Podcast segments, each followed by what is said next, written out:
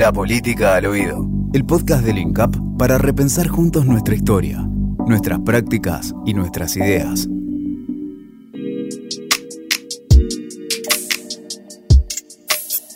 En historia, en política, hay una pregunta que es fundamental. ¿Qué viene primero, la identidad nacional o el Estado? ¿La Argentina nació al calor de la construcción del Estado Nacional o existía previamente?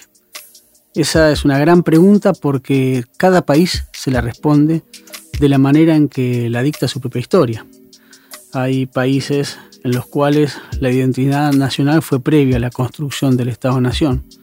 Y hay otros países, quizás como los países latinoamericanos, donde el Estado-Nación y la identidad nacional fueron construyéndose a caballo una de otra. Eh, y por eso pensar la Argentina es pensar el Estado, pensar qué tipo de Estado y pensar también qué tipo de soberanía tiene el Estado. Y pensar la soberanía es pensarla también desde los lugares en los cuales se establecen relaciones con los demás países, con las demás regiones, con los organismos multilaterales de crédito, con otros estados nacionales. Pensar los estados nacionales también nos obliga a reflexionar sobre las organizaciones post estados nacionales o transnacionales o en estas en esta idea del capitalismo tardío o el postcapitalismo donde lo que hay que pensar es cómo empresas transnacionales tienen mucho más poder incluso que estados que en el siglo XX eran vistos como estados imperiales y estas cosas me parece que hay que reflexionar para pensar la Argentina hoy. ¿Qué ocurre en un mundo donde la soberanía ya no es el principal sustento de un Estado nacional? ¿Y qué ocurre con las identidades nacionales con las crisis de estos estados?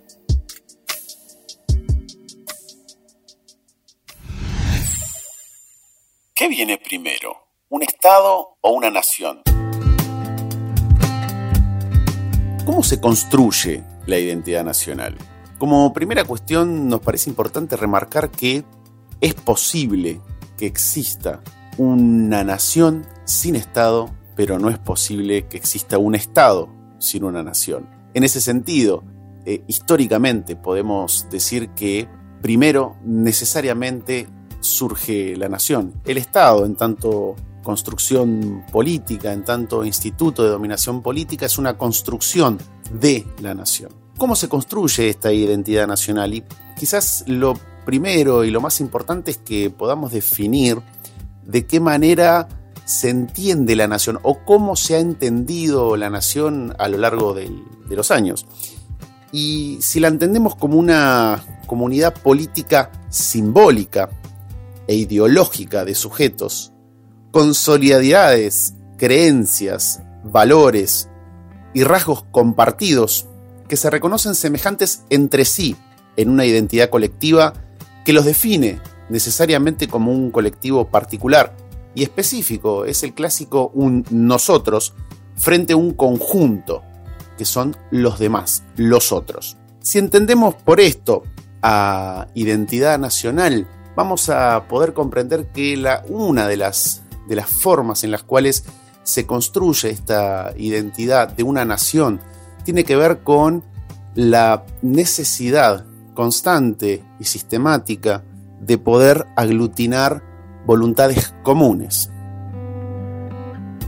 El largo siglo XIX cargado de luchas intestinas y de guerras civiles nos habla de esta dificultad para consolidar una única o una unívoca forma de entender qué es la Argentina. Daniel Ferenstein, en su libro El genocidio como práctica social, trae un concepto que para mí ayuda mucho a reflexionar sobre esta etapa de, de nuestra historia, y es la de genocidio constituyente, y dice que es aquel genocidio que refiere a la aniquilación cuyo objetivo en términos de relaciones sociales es la conformación de un Estado-nación lo cual requiere de un aniquilamiento de las fracciones excluidas de este nuevo pacto estatal, tanto de las poblaciones originarias como de los núcleos opositores a ese nuevo pacto. Y lo cierto es que creo que es un término que sirve bien para pensar cómo se dio el proceso de constitución del Estado Nacional Argentino. Hubo sectores de oposición política como aquellos que representaban los caudillos federales de las provincias y las montoneras federales que fueron aniquilados eh, salvajemente por las fuerzas nacionales, especialmente durante la presidencia de Mitre. También podemos hablar de lo que se conoce al día de hoy como la campaña del desierto, pero que en realidad fue una campaña militar y científica mm, con las pretensiones de aniquilamiento de las comunidades originarias eh, al sur de la provincia de Buenos Aires. Esto nos habla también de algunas heridas siempre abiertas en nuestro país y en nuestra identidad nacional.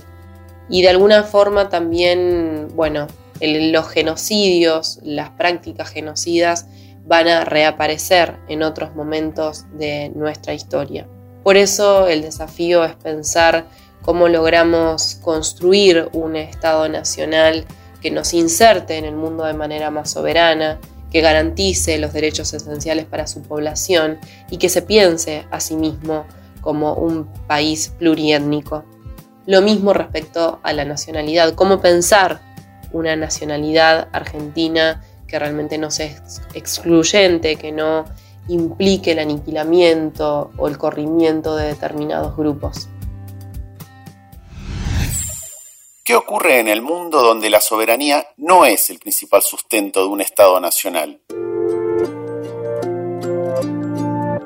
En principio lo que ocurre es que ese Estado-nación pierde autonomía, pierde autonomía frente a las decisiones que debería tomar por sí mismo y son decisiones que terminan dictándose desde distintos espacios de poder, que podrían ser tanto políticos como económicos. Pero en principio ocurre que en aquellos estados-nación donde la soberanía no es ejercida de manera autónoma por estos eh, eh, estados-nación, son otros los que terminan dictando el devenir histórico de esos pueblos. Pensar hoy los estados y la soberanía nacional implica tener una mirada que supera ampliamente la idea del conflicto solo entre estados o la idea de que solo existen conflictos de soberanía entre dos estados-nación. Hoy por hoy y en países como nuestro, la cuestión de la soberanía está fuertemente atravesada por la fuerza y el poderío de los organismos multilaterales de crédito. El proceso de endeudamiento argentino comenzó incluso en el siglo XIX. Se profundizó alarmantemente con la última dictadura cívico-militar. Durante todos los 90 se sostuvo y entre los años 2015 y 2019 volvimos a sufrir un proceso de endeudamiento sin precedentes.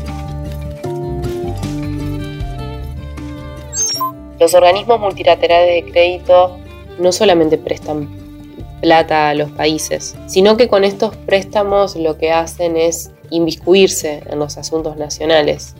Y como contraparte a esos préstamos exigen que esos países desarrollen determinados paquetes de medidas económicas que al menos a lo largo ancho de la historia y especialmente de nuestro continente han demostrado fracasar los organismos multilaterales de crédito, que políticamente son dirigidos por los países más desarrollados del mundo, establecen vínculos completamente asimétricos con una cantidad enorme de países que en el concierto internacional de los préstamos lo único que hacen o lo único que pueden hacer es ser solicitantes de préstamos. No tienen capacidad de decisión sobre las políticas que se ejercen en estos organismos multilaterales de crédito y mucho menos son los que tienen las capacidades como para definir a qué país se presta y a qué país no, qué montos se prestan y sobre qué cuestiones se prestan. Entonces, en definitiva, el vínculo que establecen los organismos multilaterales de crédito con los estados nacionales es siempre asimétrico. Por eso hoy por hoy cuando hablamos de soberanía nacional no solamente tenemos que pensar en una cuestión de recursos naturales, de límites geográficos, eh, de fronteras territoriales, sino también pensar en estas cuestiones, en la soberanía económica y los procesos de desendeudamiento como una política soberana fundamental, pensar en la soberanía digital, científica, sanitaria, tecnológica, educativa. En los países de nuestra región, pensar en la soberanía también implica tener una mirada decolonial. En otros momentos de la historia se hizo mucho hincapié en la idea de las miradas antiimperialistas. Pero la idea de mm, lo decolonial tiene que ver con ir rompiendo matrices de pensamiento, de ejercicio político y de construcción social que nos siguen poniendo en un lugar de inferioridad. Quizás hoy ese lugar que otrora ocuparon los países imperialistas o colonialistas sobre nuestro continente, sobre nuestro país, lo ocupan empresas multinacionales, organismos multilaterales de crédito que inciden con su poderío sobre nuestra posibilidad de desarrollo con inclusión social. Este es un poco un debate también que queda planteado acerca de, bueno, qué tanto margen de acción tienen los estados nacionales frente a estos organismos multilaterales, cuáles son las formas de no quedar aislados del mundo, pero tener posturas soberanas en materia económica y tanto otros aspectos de preguntas y dudas que nos tenemos que plantear como país, sobre todo eh, frente a este contexto actual.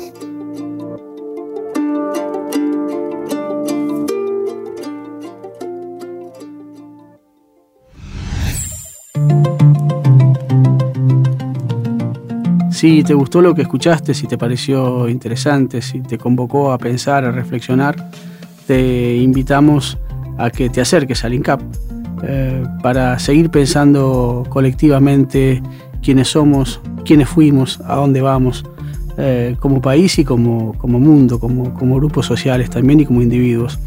Nuestros seminarios están pegados en nuestra página incapdigital.mininterior.com. Te esperamos allí para seguir creciendo juntos.